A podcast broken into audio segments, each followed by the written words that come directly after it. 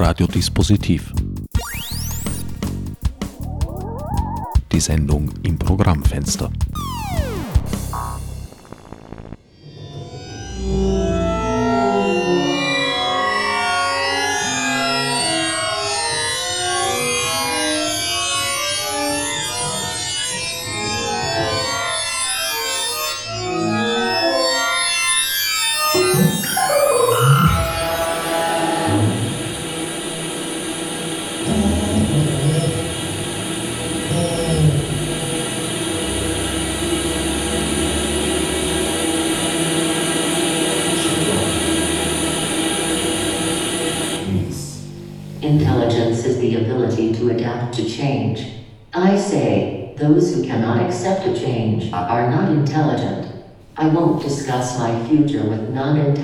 Systems.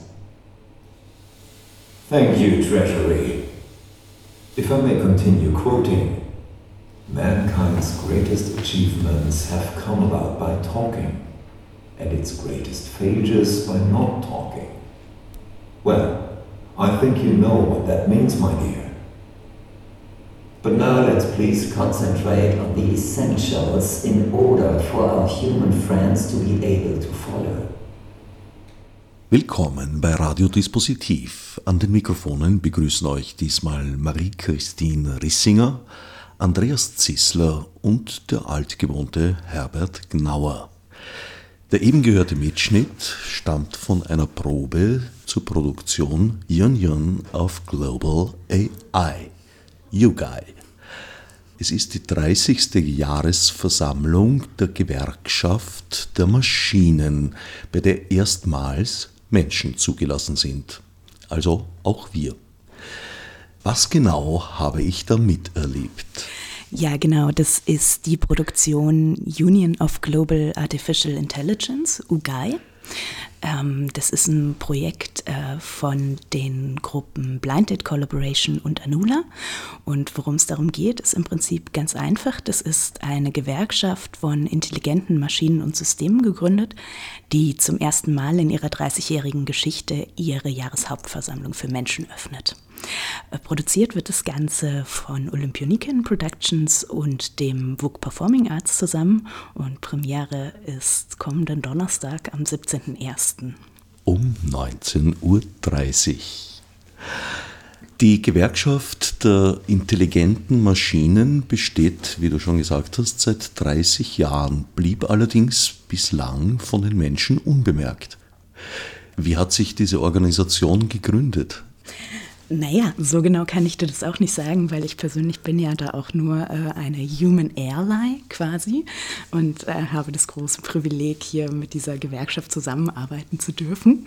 Äh, so jetzt quasi, wenn du mich auf der fiktiven Erzählebene fragst, äh, wenn du mich als Künstlerin fragst, dann äh, kann ich dir sagen, Blind Date Collaboration beschäftigt sich relativ viel mit dem Thema Arbeit und wir haben da hm, auch schon mal ein Projekt zu gemacht, das nannte sich Hobby Hobbyhaus Limited.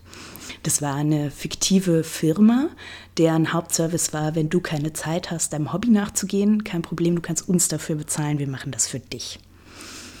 So, und dann waren wir irgendwie mit diesem Thema noch nicht ganz durch. Und dann haben wir uns so gedacht, naja, was ist denn jetzt gerade relevant? Und eben über dieses Thema Freizeit sind wir dann so auf, ja, was wäre denn, wenn Maschinen jetzt plötzlich Freizeit haben wollen?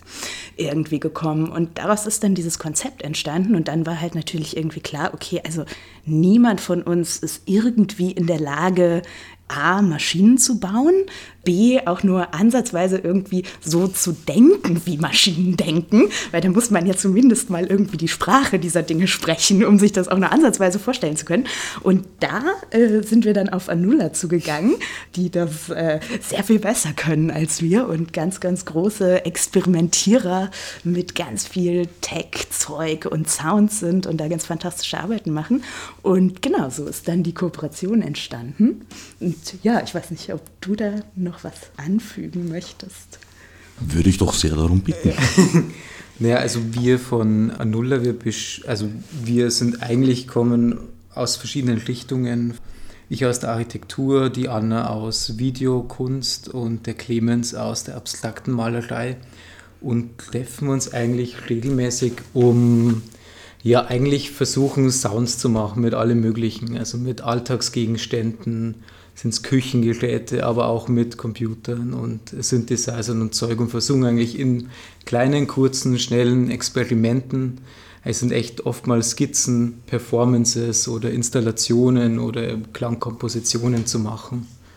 Diesmal war das Aufgabengebiet allerdings etwas erweitert. Ich sehe da Maschinen, die erstens sprechen und zweitens auch sich bewegen.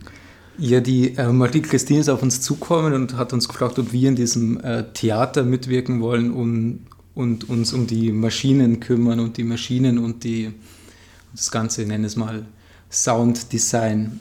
Ja, und dann ist es eigentlich eh relativ äh, das Stück organisch entstanden zwischen eigentlich die, unseren zwei Gruppen in persönlichen Terminen, aber auch über Skype viel, weil doch alle relativ zerstreut sind überall.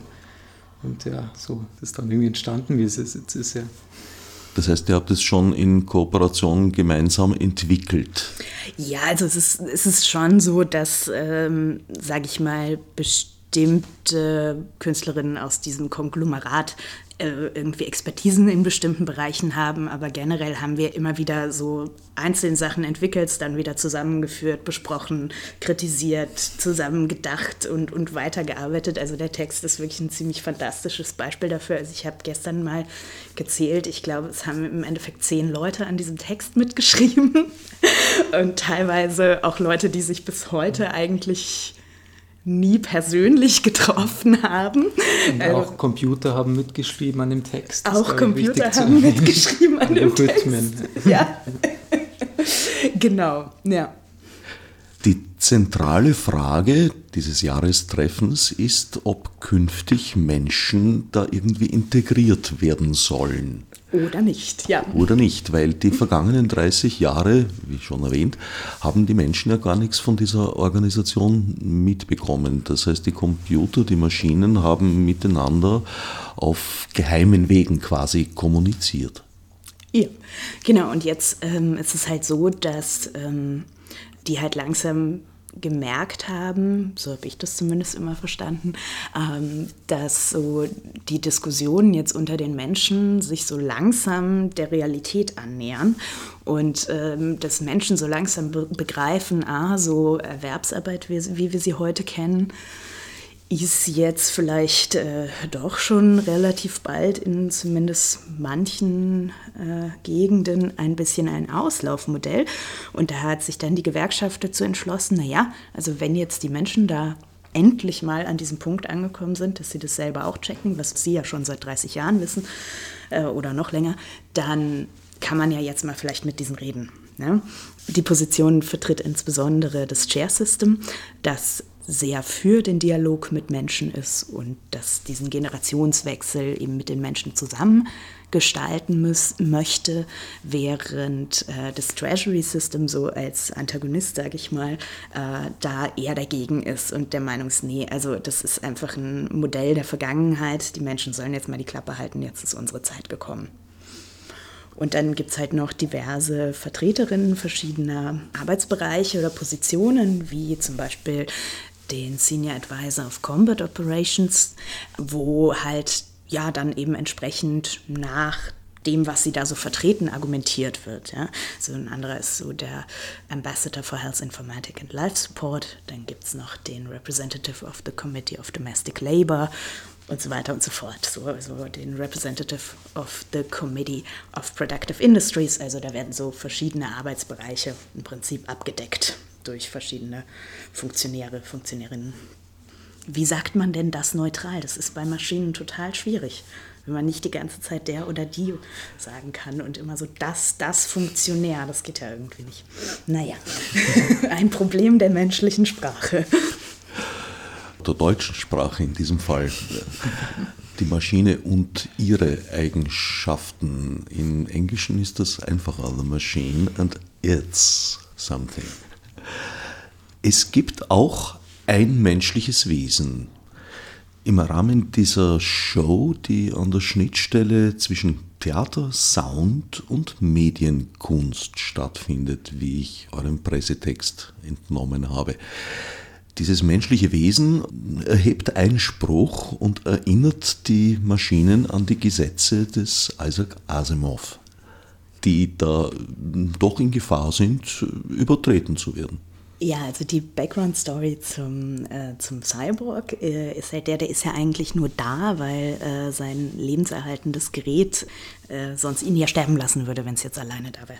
Das heißt, äh, der Mensch geht mit, der war auch schon bei mehreren Versammlungen vorher dabei, hat halt bisher immer nie was verstanden, weil die in Maschinensprache geredet haben. Jetzt versteht er halt zum ersten Mal was. Assembler. Und denkt sich halt, was zum Teufel ist hier los? Das kann ja wohl nicht wahr sein so. was reden die denn da? Ich bin bisher immer toll vorgekommen und jetzt äh, vollkommen außer sich, äh, was da so passiert und dass der Mensch da scheinbar obsolet äh, geworden ist. Das heißt, der Mensch ist eigentlich nur dabei, weil er ein Trägermedium für eine Maschine ist. Und die Maschinen haben sich gnädigerweise entschlossen, diesmal erstmals in einer menschenverständlichen Sprache zu sprechen. Weshalb haben andere Menschen dieser Einladung nicht Folge geleistet? Naja, das werden wir ja sehen, wer da, wer da dieser Einladung folgt und wer nicht am Donnerstag, Freitag und Samstag. Ich bin gespannt. ähm, ja, bisher, also wie gesagt, es ist zum ersten Mal, dass jetzt wirklich Menschen eingeladen werden. Also dieser eine Mensch ist tatsächlich eine Ausnahme, was auch äh, in der Gewerkschaft auch äh, immer zu also ein großer Streitpunkt ist, ob jetzt so diese Interbot und Interbeing da jetzt nun Teil von ist oder nicht. Da gibt es auch unterschiedliche Positionen. Die anderen Menschen, kurz gesagt das Publikum, das zu euren drei Vorstellungen kommen wird, sind also Teil dieses Kongresses. Allerdings äh, sind sie nicht wirklich eingebaut, also sie haben kein Stimmrecht. Ja, da ist jetzt die Frage, wie viel man spoilern möchte oder nicht. ähm, sagen wir mal so, wir spielen mit dieser Idee der Nichtpartizipation in dem Abend. Du hast mir vorher gesagt, dass dieser Kongress gar nicht in der Zukunft stattfindet, sondern eigentlich in unserer Gegenwart. Mhm. Nun sagst du, es ist der 30. Kongress, so alt ist die künstliche Intelligenz aber noch nicht.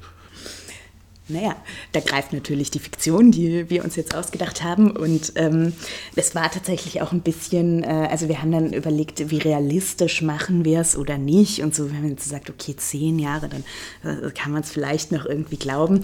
Ähm, wir haben uns da ein bisschen äh, tatsächlich, also es war uns wichtig, halt nicht vor der Stunde Null der Unix-Zeit zu gehen so und haben dann halt, haben dann halt einfach gesagt, ja, okay, so äh, 000000 Unix-Zeit und dann haben sie halt angefangen miteinander zu kommunizieren und dann hat es ein bisschen gedauert und irgendwann haben sie dann diese Gewerkschaft gegründet.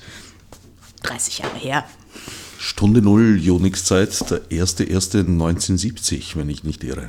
Ganz genau, ja. Wie kommt Anulla zu diesem Know-how, das da notwendig ist, weil es ja eben doch ein anderes Gebiet ist, als ihr bisher bearbeitet habt? Äh, ich weiß nicht, ob man von Know-how sprechen kann, sondern eher von eigentlich äh, nach wie vor irgendwie experimentieren und eigentlich äh, Work in Progress. das eigentlich, wo man ständig Sachen ausprobiert und versucht eigentlich ja, dadurch irgendwie zu einem Ergebnis zu kommen und sich oft überraschen zu lassen. Und das hat bisher eigentlich sich immer gut bewährt, einfach Sachen laufen zu lassen und auszuprobieren und schauen, was passiert. Und dieses Mal wird es halt ein Theater statt einer Installation oder einem Konzert oder einer Performance. Ihr habt aber schon Spezialisten für künstliche Intelligenz an Bord geholt. Ähm, Clemens, er hat äh, IT studiert und ist relativ fit, was äh, eigentlich diese ganze Programmierung und AI angeht. Äh, ich studiere noch Architektur und beschäftige mich eigentlich eher um, mit der Bühne, wie es wirkt und auch, äh, ja, es gibt ähm, der Charakter Treasury zum Beispiel, ist ein äh, Suchalgorithmus, der eigentlich nur über eine Projektion funktioniert und da überlegen wir uns auch ständig, wie man diesen Charakter eigentlich gut entwickeln kann und, und über eigentlich über Farbflächen und über Found Footage aus dem Internet versucht, irgendwie diesen Charakter zu bauen. Vielleicht noch ganz kurz zu dem Thema, äh, sind wir Experten äh, zum Thema AI oder äh, haben wir uns da Experten dazugeholt? Eigentlich nicht. Ist es mehr so, also äh, Clemens hat letztens mal gesagt, also äh, so Produktentwicklung interessiert mich überhaupt nicht. Mich interessiert viel mehr, Dinge mit Sachen zu machen, für die sie eigentlich nicht vorgesehen waren. Ja? Das heißt, also wir haben jetzt da keine künstlichen Intelligenzen auf der Bühne und wir waren auch alle keine Experten im Thema AI es war für uns einfach aus einem sehr naiven Zugang ein, äh, eine Recherche, ein, äh, was tut sich da gerade so, was sind relevante äh, Themen in dem mhm. Bereich.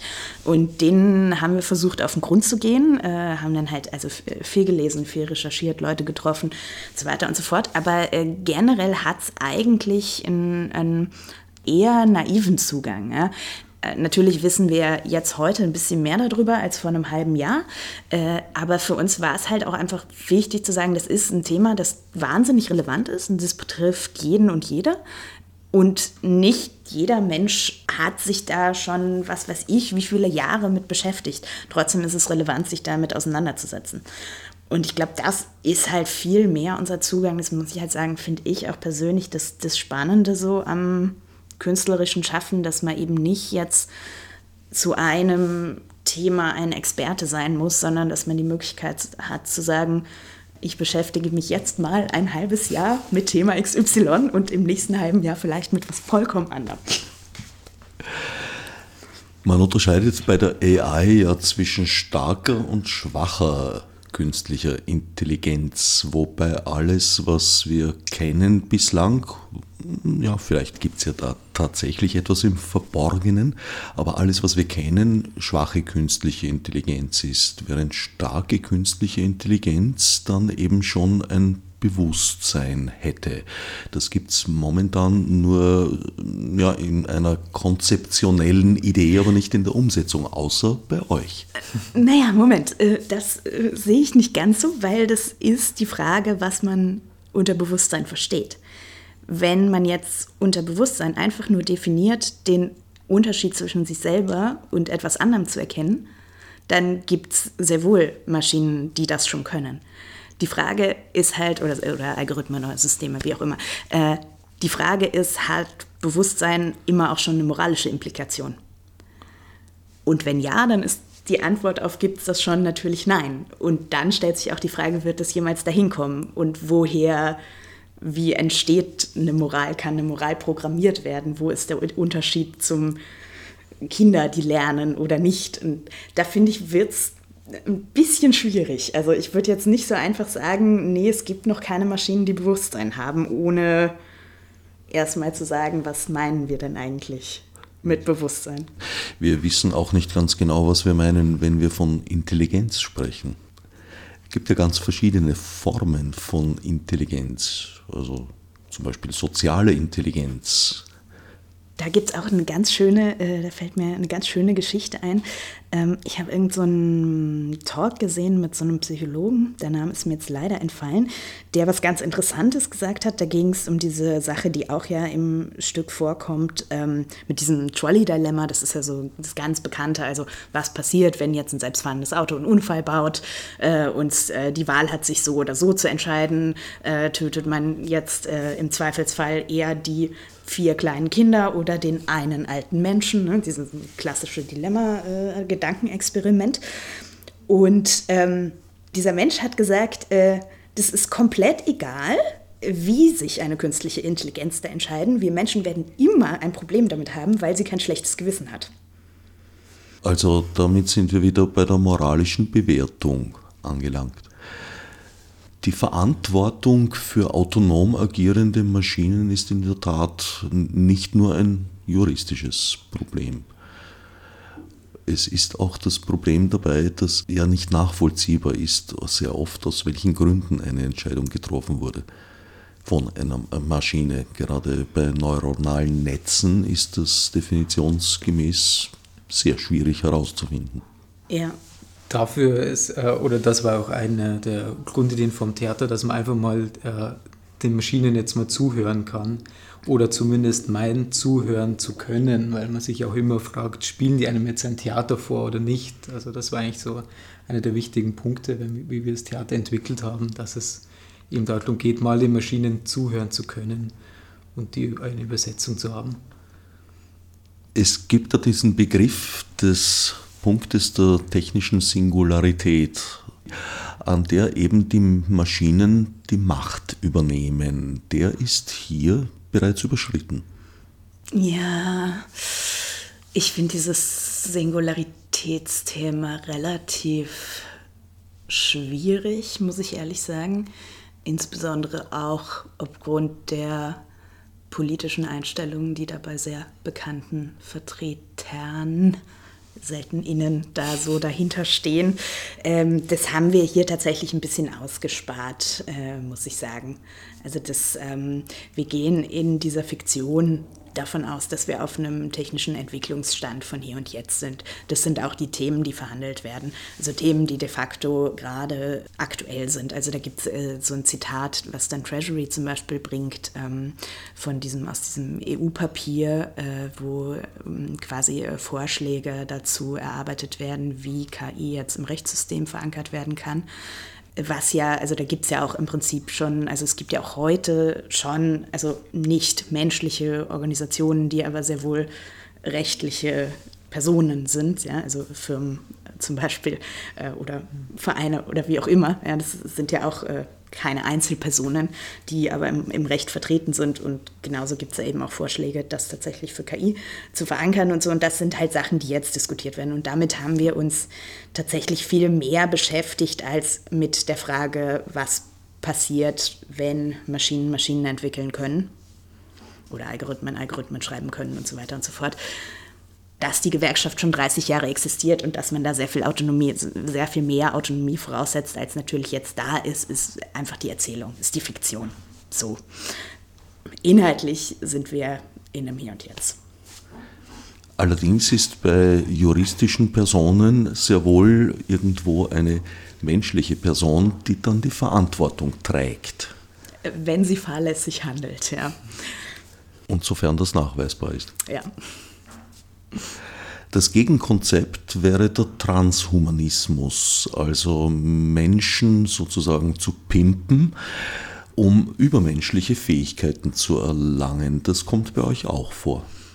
Ja, ein bisschen, ja, genau, weil die Frage ist ja, wo ähm, wo kann man es unterscheiden? Oder ich habe letztens äh, äh, zu Weihnachten zu Hause mit meiner Mutter darüber geredet. Die hat jetzt eigentlich so mit dem ganzen Zeug nicht so viel am Hut. Und die sagte aber so, ach ja, das ist ja spannend. Die ist so, ähm, Diabetesberaterin, dann beschäftigt sie sich viel mit so Insulinpumpen. Sagt, ja, das können unsere Insulinpumpen jetzt auch. Also die haben auch so selbstlernende Algorithmen, dass sie die ganze Zeit ähm, den Blutzucker messen automatisch und das, äh, das Insulin dann automatisch abgeben. Und so gut kann man das überhaupt nicht berechnen, wie die das machen. Und so ähm, fand ich jetzt so ein ganz schönes Beispiel aus dem Alltag, äh, wo genau diese Verbindung, weil das sind so Teile, das sind so Pumpen, die man am Körper trägt, die halt ein ähm, ich weiß nicht, wie das richtig heißt, Katheter, glaube ich, halt äh, haben, das ist ja schon Teil vom Körper, nicht?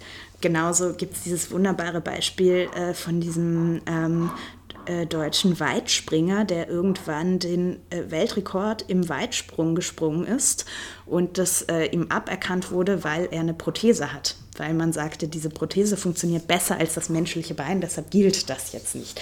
Also das verschmilzt ja mit uns und es ist teilweise, finde ich, ganz, ganz schwierig zu unterscheiden, wo, wo die, die Maschine anfängt und wo der Mensch aufhört. Einer der berühmtesten Vertreter dieser Denkrichtung ist wohl Ray Kurzweil, der Leiter des Technologieprogramms von Google.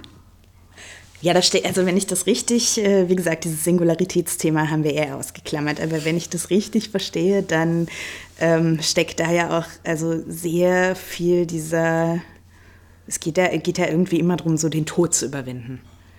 Und, also so unsterblich zu werden. Das ist ja, glaube ich, also irgendwie was, woran er auch irgendwie fest glaubt, so dass wir den Zeitpunkt noch erleben werden, wo man äh, nicht mehr sterben wird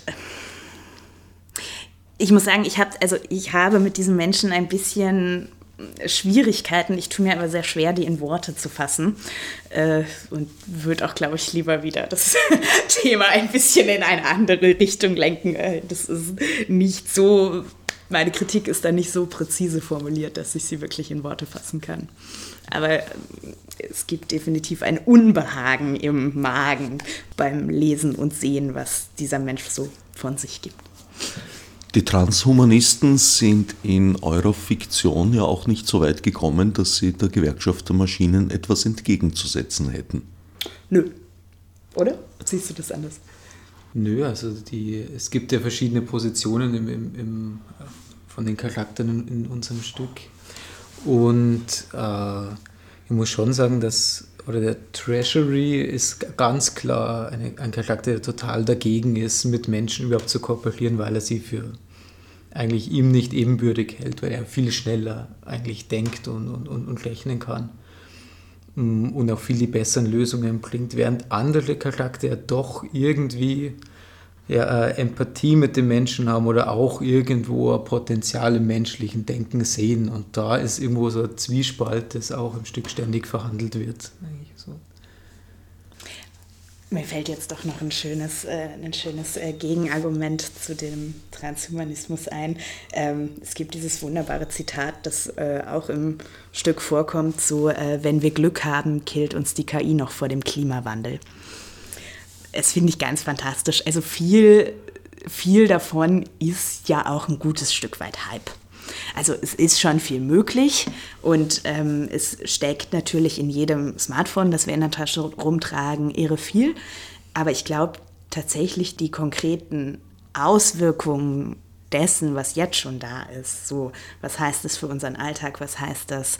Also, welche Macht bekommen dadurch welche Strukturen und welche Organisationen und wie gehen wir damit um und so weiter und so fort, finde ich fast die, die interessantere Frage oder die wichtigere als wo sich das jetzt konkret hinentwickeln wird und ob wir irgendwann nicht mehr sterben oder doch, weil egal wohin es sich entwickelt, gibt es immer wieder diese Kernfragen von, wer profitiert davon, äh, wer leidet darunter? Äh, wie sind Sachen reglementiert? Äh, wer spricht da mit? Von wem werden diese Reglementierungen gemacht?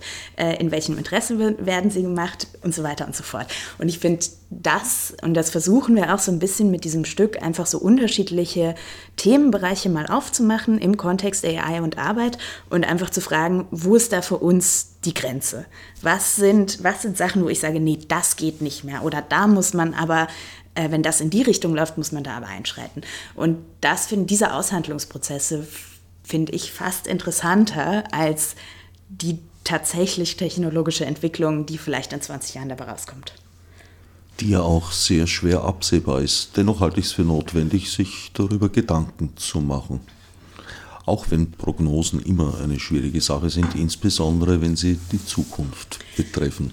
Ja, genau. Da kann, also da sind wir eigentlich wieder ganz am Anfang äh, von, dieser, äh, von diesem Konzept, weil wir waren damals, als wir gesagt haben, okay, wir wollen uns äh, mit künstlicher Intelligenz und Arbeit beschäftigen, waren wir ganz schnell bei so Utopien und Dystopien.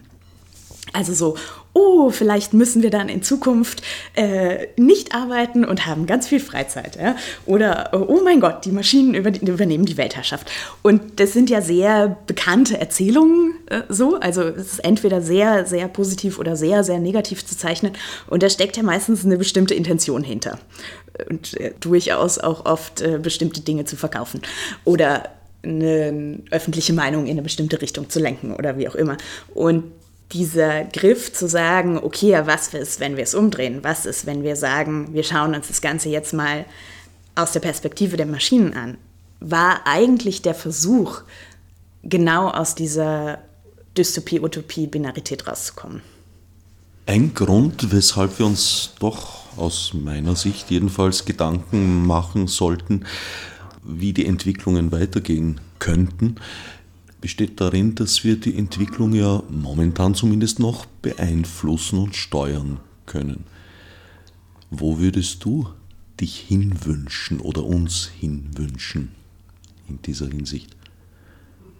Eine Gesellschaft, in der die Maschinen tatsächlich einen Stellenwert haben wie in eurer Produktion, ist das für dich eher eine Utopie oder eine Dystopie? Weder noch. Äh, weder noch tatsächlich. Also ich finde einfach, dass halt jede Entwicklung oder Dinge, die neu sind, ja, irgendwie halt Gesellschaft verändern. Und da finde ich halt einfach die Frage, eben, wie, wie geht man damit um? Und wo, wo ist Stopp? Ich glaube, das ist wieder, wo wir vor beim Thema auch waren, irgendwie eine Frage von der Verteilung. Also je ja, dass es eigentlich ja, total schade ist, dass es diese Maschinen gibt, die eigentlich für uns arbeiten, aber nur ganz wenige davon eigentlich profitieren und damit eigentlich viel Ausbeutung betreiben von, äh, eben wir haben ja das Thema Klimawandel vorher gehabt, also Ressourcen werden benutzt eigentlich, um eigentlich nur Reichtum irgendwo anzuhäufen, anstatt dass es uns allen zugutekommt und, und niemand mehr arbeiten muss. Also das wäre ja. ist ja die Utopie eigentlich, die so dahinter steckt, dieses ja, und wenn man zum Beispiel irgendwie dran denkt, was würde passieren, wenn es irgendwie sowas wie eine Maschinensteuer, eine Digitalsteuer und so weiter gäbe, dann könnte man sich vielleicht überlegen, ob man jetzt eine Mindestsicherung von 1500 oder 2000 Euro hatte und es wäre überhaupt kein Problem, das zu finanzieren. So, ja, also ähm, wäre ja auch eine denkbare Variante. Oder über, ob man überhaupt noch Geld braucht. Ja, das ist eine gute Frage, aber das muss ich sagen, sehe ich irgendwie ungefähr oder wahrscheinlich fast noch unwahrscheinlicher, dass ich das noch erlebe, als dass ich einen Punkt der Singularität erleben werde. Spricht wahrscheinlich die Pessimistin in mir. ich lasse mich da gerne überraschen und eines Besseren belehren jederzeit. Heißt natürlich nicht, dass man nicht trotzdem in die Richtung dieser Idee auf jeden Fall arbeiten sollte. Welches Interesse könnten dermaßen selbstständig agierende Maschinen, wie ihr sie zeigt, überhaupt haben, dem Menschen dienstbar zu sein weiterhin? Ja, da sind wir wieder bei der, bei der Moral. Ne? Also haben die, haben denn Maschinen, künstliche Intelligenz, hat die ein Eigeninteresse? Die Selbsterhaltung. Warum?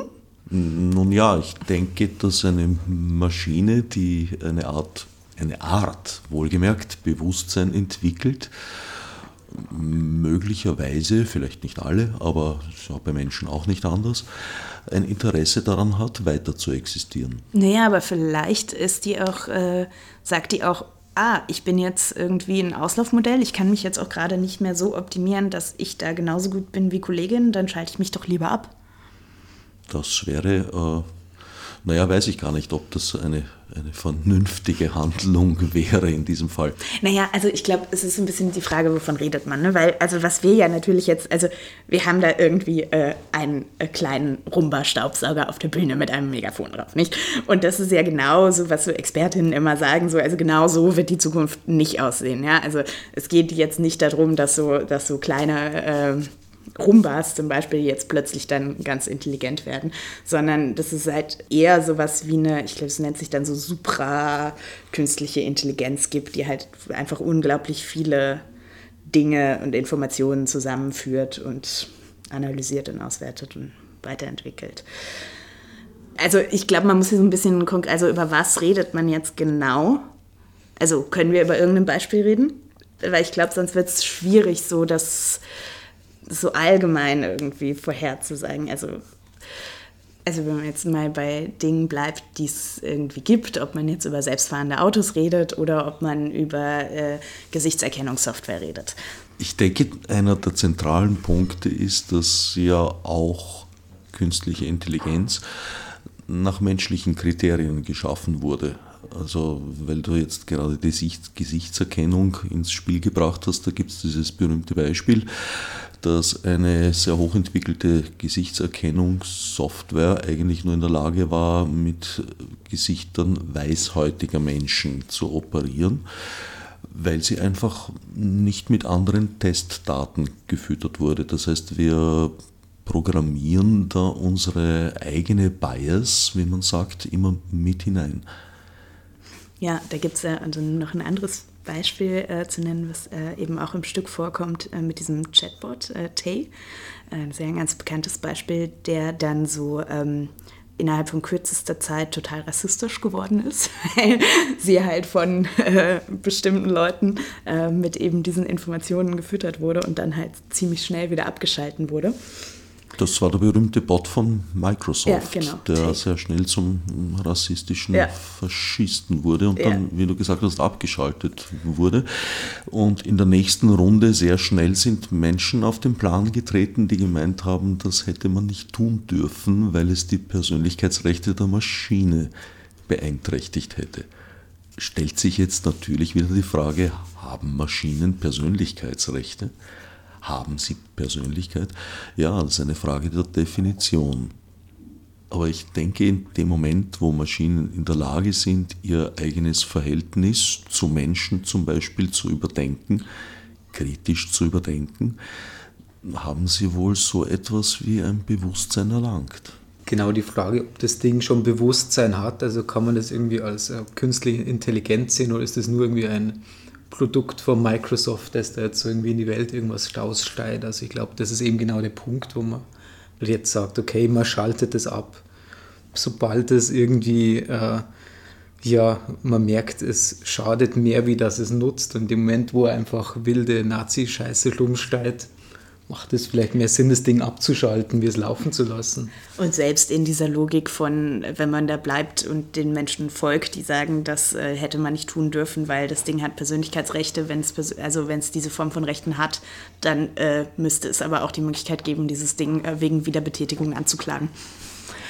So, also entweder oder. Äh, das Nun, in Wahrheit ist es in diesem Fall ganz sicher keine Maschine mit Persönlichkeit gewesen. Sie hat uns nur mal wieder einen Spiegel vorgehalten, weil diese Entwicklung eingetreten ist, weil sie mit Menschen kommuniziert hat über das Internet. Ja, wenn ich da richtig informiert bin, war das ja auch nicht äh, so zufällig. Ne? Das, also waren ja, glaub, also ich glaube, da haben sich ja irgendwie äh, ein Haufen Leute äh, hingesetzt und dieses Ding ganz bewusst mit solchen Informationen gefüttert. Also ist ja jetzt, glaube ich, nicht so zufällig äh, entstanden, oder? Denn, also Ja, es war eher so ein Hack, oder? Wenn ich das richtig mitbekommen habe, more or less. Es dürfte eine Menschengruppe mit gewissen Interessen gegeben haben, ja. die in diesem Fall ja auch funktioniert hat. Ja, und definitiv Probleme von solchen Geschichten offengelegt hat. Sehr, sehr medienwirksam. Es liegt überhaupt in der Natur der Sache, würde ich mal sagen, dass menschengebaute Maschinen sehr oft Probleme offenlegen, die sehr menschliche Probleme sind Absolut, ja. und sichtbar machen. Ja, Und ich denke auch, dass soziale menschliche Probleme durch Maschinen nicht in den Griff zu bekommen sein werden. Also Maschinen können ein Hilfsmittel sein, ein Handwerkszeug im übertragenen Sinn, aber sie werden niemals die Lösung selbst darstellen, aus meiner Sicht. Ich stimme dir da im Wesentlichen zu, wobei das natürlich interessant ist, wenn man jetzt eben auch an das Übernehmen kognitiver Aufgaben denkt. Also äh, es gab da mal irgendwie so einen Versuch im Bereich Diplomatie, wo man ein bestimmtes äh, Problem hatte, wo unterschiedliche äh, Länder, unterschiedliche Gesetzlagen, unterschiedliche Interessensgruppen involviert waren. Und dann hat man einen Haufen Diplomatinnen in den Raum gesetzt und dieses Problem lösen lassen und einen Haufen Algorithmen und Systeme. Und da war es tatsächlich so, dass dann die Menschen irgendeinen kleinen Unterparagraphen im äh, Gesetzestext des Landes XY übersehen haben, weshalb die menschliche Lösung nicht funktionierte und die der Maschinen wunderbar war. Also da wird es ja dann schon wieder schwierig. Also im, im Grunde stimme ich dazu, das ist auch tatsächlich das ein bisschen, was für mich jetzt am Ende dieser halbjährigen oder ja, intensiven Beschäftigung mit diesem Thema irgendwie rauskommt, so es wird weder unsere, also weder schafft AI unsere Probleme noch löst AI unsere Probleme, die wesentlichen gesellschaftlichen. Trotzdem gibt es natürlich äh, äh, ja, es ist natürlich interessant, was, ich sage jetzt einfach immer Maschinen, ne? also ich meine eh jetzt nicht nur Maschinen damit, sondern immer auch äh, Software und Systeme und Algorithmen, lalala, wenn die immer mehr Sachen besser können als ich. Also Wir haben äh, in der Recherche zu diesem Projekt einige, uns einige äh, künstlerische Arbeiten und auch Theaterstücke und so zu dem Thema angeschaut. Das ist ja gerade auch so ein bisschen auch so ein Hype irgendwie. Und ähm, sind dabei auch auf Sachen gestoßen, wo Forschungsinstitutionen zusammengearbeitet wurden, tatsächlich der Text von AI generiert wurde. Jetzt muss man halt sagen, diese Texte, die von AI generiert werden, sind oft wahnsinnig langweilig. Und das sagen auch, also ich habe da auch so mit einem Musiker gesprochen, der äh, auch so in, ähm, im IT-Bereich arbeitet und damit viel experimentiert. Der hat auch gesagt, ja, das Problem ist, dass es, ist, es ist immer Fahrt. So, es ist so interessant, das herzustellen und was rauskommt, ist Fahrt. Wir haben es jetzt natürlich genau umgekehrt gemacht. Wir haben jetzt nicht irgendwie künstliche Intelligenz diesen Text schreiben lassen, sondern selber geschrieben. Aber was wäre jetzt, wenn es jetzt irgendwann dann ein Programm gibt, äh, das äh, sehr viel schneller und mindestens genauso gut einen Text verfassen kann wie ich? Äh, kann dann irgendwie irgendwann dieses Programm bei der MA7 um eine Förderung ansuchen? Also da wird es ja dann schon, wenn es so, ne, so persönlich wird und an die, an die eigene Arbeit, sage ich mal, rangeht, dann ja, schon spannend und interessant. Und ich glaube, da ist eben die Frage, die Andreas eben aufgebracht hat, für wen generiert diese Arbeit Wert und wer profitiert davon, halt einfach sehr, sehr wesentlich, wo man sehr wach sein muss in Zukunft. Oder auch jetzt schon. Steht nicht sehr oft bei der Entwicklung von Algorithmen, von Machine Learning Systemen dahinter eigentlich die menschliche Verantwortung abzuschieben auf eine pseudo-objektiv agierende Maschine? An was denkst du da? Naja, zum Beispiel konkret jetzt an den Algorithmus oder das Algorithmensystem des AMS, wo da eine Entscheidung getroffen wird, ob jemand einen Förderungskurs erhält oder nicht. Oder ich denke an äh, Software, die in Amerika zum Beispiel im Einsatz ist, die mit sehr hohen Fehlerraten behaftet entscheidet, ob jemand gegen Kaution freikommt oder nicht. Und mhm. mehr. Predictive Policing ist da natürlich ein ganz interessantes. Auch das mhm. natürlich, ja. Ich weiß nicht, ob es darum geht, Verantwortung abzugeben. Ich habe das Gefühl, es geht darum, dass immer ganz, ganz viel so ein Effizienzgedanke dahinter steht. Dinge schneller, besser, effizienter zu gestalten. Ich denke schon, dass auch die Vorstellung, menschlichen Fehler ausschließen zu können, äh, da eine große Rolle spielt. Deswegen fand ich es ja sehr interessant, dass ihr die fehlerhaften Maschinen thematisiert habt. Ja, Nein, erzähle erzähl ich jetzt mal. Sorry. Ja, die, die, Verantwortung kann man auch genauso gut in ein Beratungsunternehmen abschieben oder an verschiedenste äh, bürokratische Verteilungen eigentlich. Also ich glaube, dass es äh, AI jetzt nur gerade aktuell äh, gerade was an das man irgendwie das Ganze irgendwie ganz äh, ähm, indem man das ganz gut exerzieren kann, weil es so undurchsichtig ist, weil man eben nicht das Ergebnis äh, irgendwie nachvollziehen kann oft. Daher glaube ich, rührt das, als es ich erzähle jetzt mal noch ja. kurz so einen Schmankerl aus den Proben. Ähm, also es ist, was wir da an Technik auf der Bühne haben, jetzt wenn man jetzt einen Produktentwickler fragen würde, jetzt eigentlich überhaupt nichts Spektakuläres. Wenn man aber sieht, welche Dinge damit was verlötet wurden, um dann das herzustellen, was da steht, ist das Ganze ziemlich spektakulär. Jetzt kann das halt passieren, wenn man mit Technik arbeitet. Wir sind am Dienstag hier hingekommen, waren alle irgendwie so total gut drauf und haben gedacht, ja, jetzt, äh, wir haben gestern alles fertig gemacht, jetzt fangen wir mit der Probe an. Und dann kommt man halt an und dann funktioniert irgendwas nicht. Und dann sitzt man halt davor und so, hm, was funktioniert jetzt nicht? Und dann hat man das eine gelöst und dann das, äh, fällt das nächste aus. So, okay, was ist jetzt da der Fehler? Also da tut man sich dann manchmal mit, mit, mit Schauspielerinnen, ähm, da muss man sich dann irgendwie mit den äh, emotionalen und sozialen Befindlichkeiten rumschlagen. Das sind andere Probleme, aber so dieses Nicht-Funktionieren, also man frage jeden, der einmal ein Projekt ähm, mit Technik gemacht hat, das Nicht-Funktionieren ist ein ganz, ganz essentieller, wesentlicher und äh, irgendwie auch reizvoller und gleichzeitig nervenaufreibender Teil des Arbeiten mit Technik. Und ich glaube auch natürlich, wenn jetzt ähm, wenn man eben mehr in die Produktentwicklung schaut, dann da natürlich Sachen sehr viel länger getestet werden, sehr viel äh, versucht wird, weniger fehleranfällig zu machen.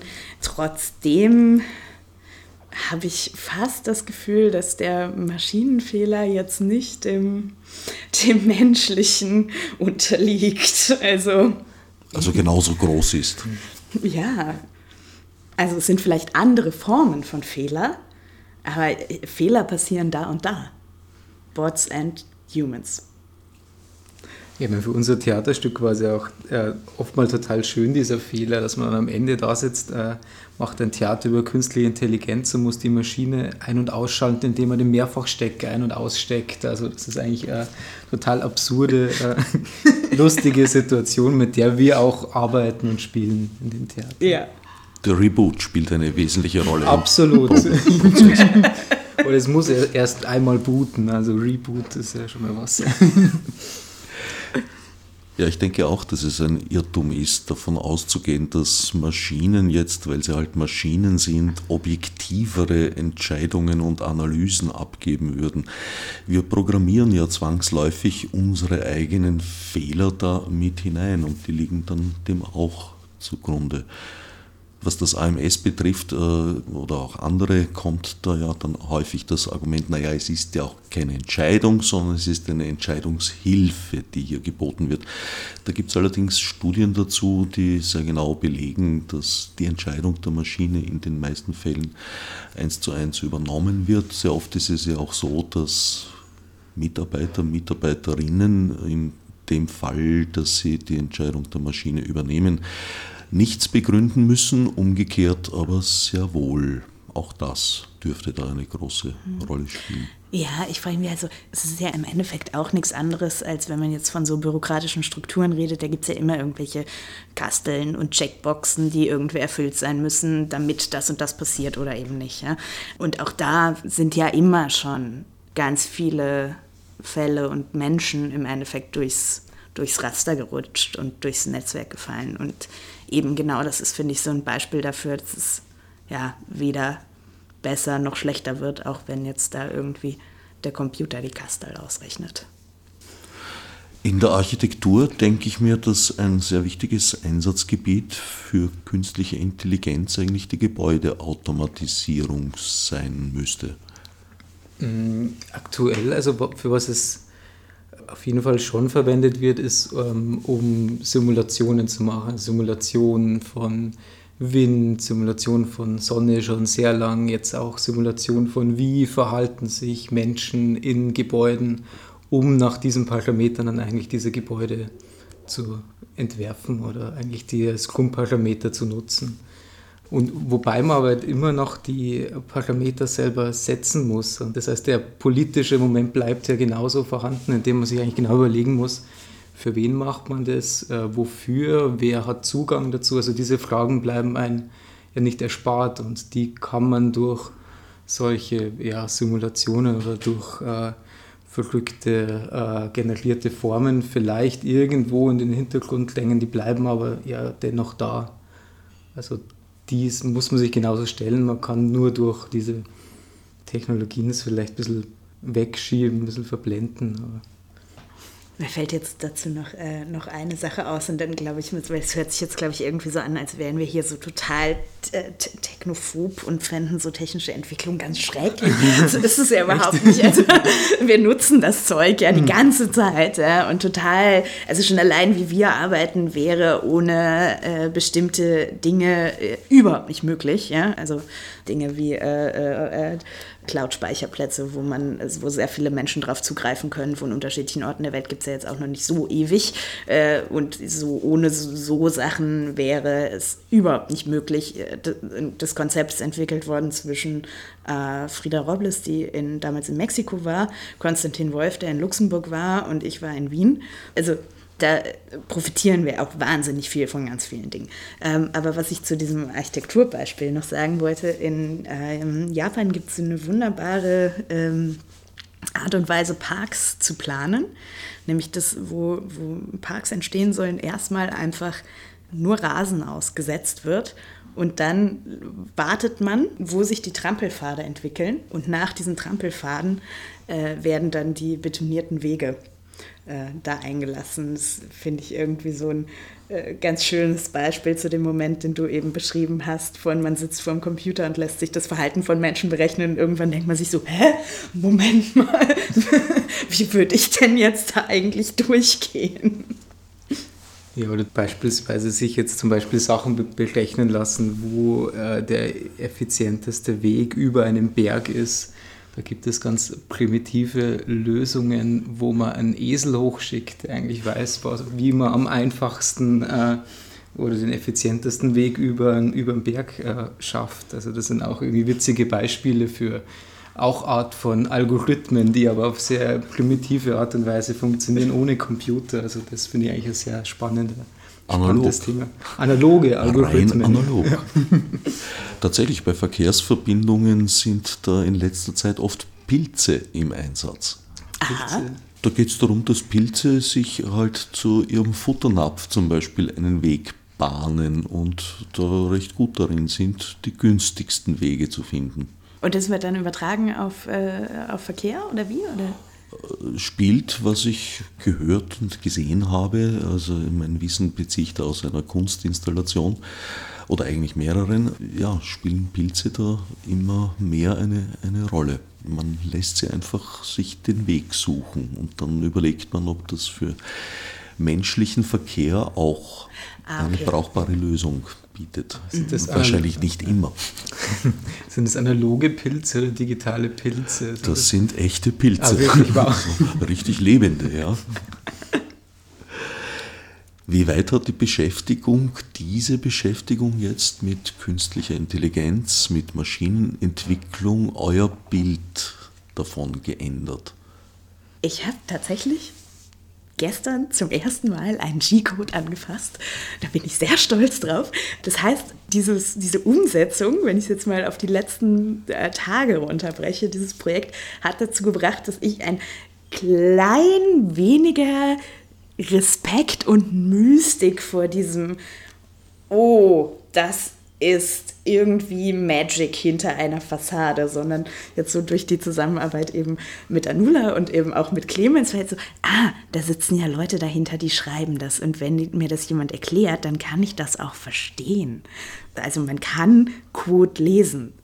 Es ist nicht nur Magic. Ich weiß jetzt nicht, ob ich jetzt dazu bereit bin, jetzt zwei Jahre zu investieren, mich da rein zu nerden oder ob ich das doch lieber anderen Leuten überlassen. Aber ich fand so dieses, das war jetzt ein Beispiel dafür, wie ich sage, ja, also it's not all magic.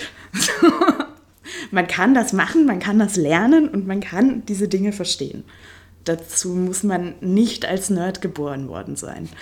Hm, ja, was hat sich da für mich äh, entwickelt? Ähm, ja, wahrscheinlich schon äh, ein bisschen einen ungenierteren Zugang zu dem Thema. Also, weil wir sind echt sehr einfach, äh, sehr naiv drauf losprescht, haben Charakter entwickelt, die einfach verschiedene äh, Ausgangspositionen haben und die einfach mal laufen lassen. Und das ist eigentlich spannend, dass man eigentlich durch die Art und Weise, wie eigentlich unsere eigenen äh, künstlichen äh, Wesen entwickelt haben, in, aber in unserem Kopf. Und das ist auch total interessant und vielleicht genauso viel oder genauso spannend.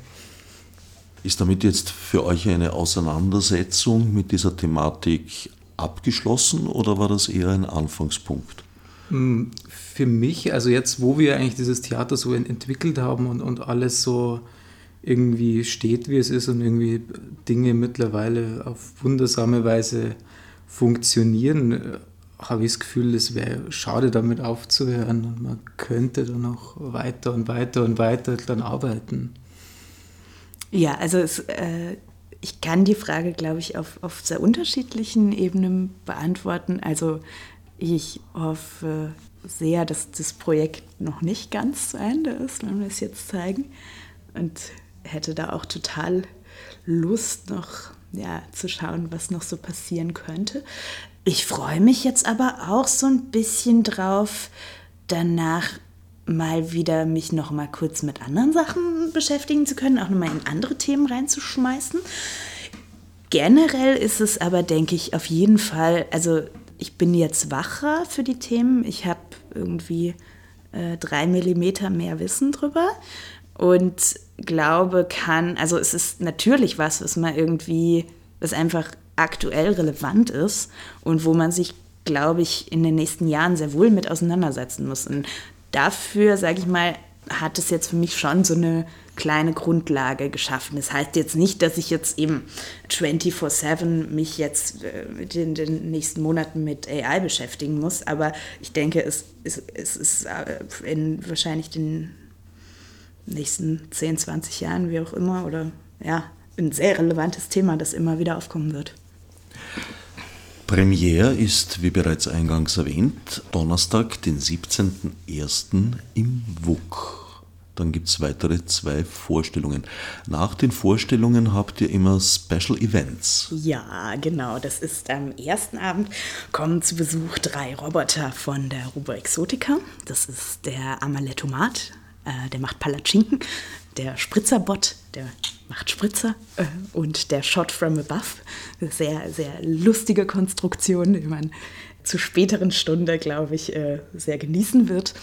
Am zweiten Abend äh, spielt Anula ein Impro-Konzert, worauf ich mich sehr, sehr freue. Und danach kann man, äh, sind wir da und man kann mit uns ins Gespräch kommen und äh, die Maschinen anfassen und da auch ein paar technische Fragen stellen, wenn man möchte. Und am dritten Abend, da freue ich mich ganz, ganz besonders drauf, kommt äh, DJ Monsterfrau, äh, die sich auch nochmal einen Special Guest eingeladen hat. Und für die, äh, die DJ Monsterfrau nicht kennen, ähm, ist eine ganz tolle Performerin, die hat so einen Soundanzug und die spielt ein DJ-Set und mit diesem Soundanzug macht sie die DJ-Effekte. Das heißt, wenn sie ihren Ellenbogen bewegt, macht es einen anderen Effekt, als wenn sie ihr Knie bewegt. Äh, also auch da natürlich alles thematisch sehr angebunden an die ganze Geschichte. Monsterfrau mit bürgerlichem Namen Lena Wicke-Engsten heißt er. Aufmerksame Hörer und Hörerinnen mit gutem Gedächtnis erinnern sich vielleicht noch an Techmeter. Das war eine Techno-Oper, die Lena mit Kollegen damals in der Grellen Forelle gemacht hat. Das äh, thematisch, glaube ich, ein bisschen mehr in die Singularitätsrichtung ging, aber äh, da sehr, sehr nah dran war, ja. Genau, die habe ich damals auch gesehen. Das war eine ziemlich gute Show und dementsprechend freue ich mich da auf jeden Fall auf Samstag, wo wir ja dann hoffentlich auch ein bisschen feiern können, weil am Sonntag müssen wir ja nur mehr abtransportieren. Ich danke Marie-Christine Rissinger Andreas Zisler für das Gespräch und wünsche dem gesamten Ensemble inklusive der Maschinen toi toi toi für die Premiere. Wird schon schief gehen. Als Nef Marburg mit Monesi. Fichte subsidiar